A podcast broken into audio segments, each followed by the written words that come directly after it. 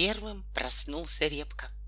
Он протер глаза и увидел, что Турнепка еще спит.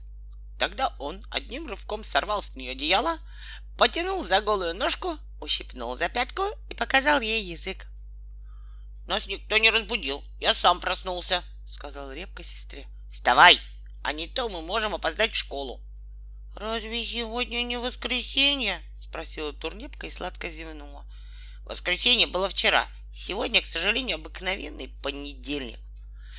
Вот если бы всегда было воскресенье, воскресенье, воскресенье, воскресенье. Так нет, придумали понедельник, вторник, сказала Турнепка, грустно вздохнула, потянулась и стала лениво одеваться.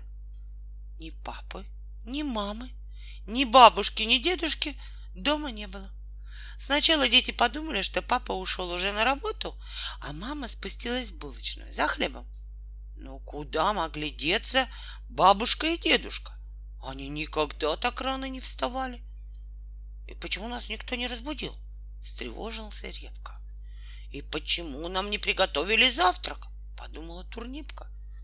И тут вдруг дети увидели на кухонном столике большой лист бумаги, на котором твердым папиным почерком было написано «Дети, когда вы будете читать это письмо, мы будем уже далеко. Не ищите нас. Мы решили оставить вас одних. Больше вам никто не будет делать замечаний, и от вас ничего не будут требовать. Мы устали от вашего непослушания. Папа. А ниже тоненьким маминым почерком было приписано Будьте осторожны с газом и водой. Закрывайте краны. Не залезайте с ногами на подоконник. Еда в холодильнике. Ваша мама. А еще ниже печатными буквами была сделана маленькая приписка от бабушки и дедушки. Все-таки поливайте цветы в нашей комнате. Репка прочитал записку вслух, почесал затылок и растерянно посмотрел на турнепку. Турнипка присела на краешек стула и растерянно посмотрела на репку. Помнишь, репка, что мама нам говорила? А что она нам говорила? Если вы не перестанете, мы уйдем и не вернемся.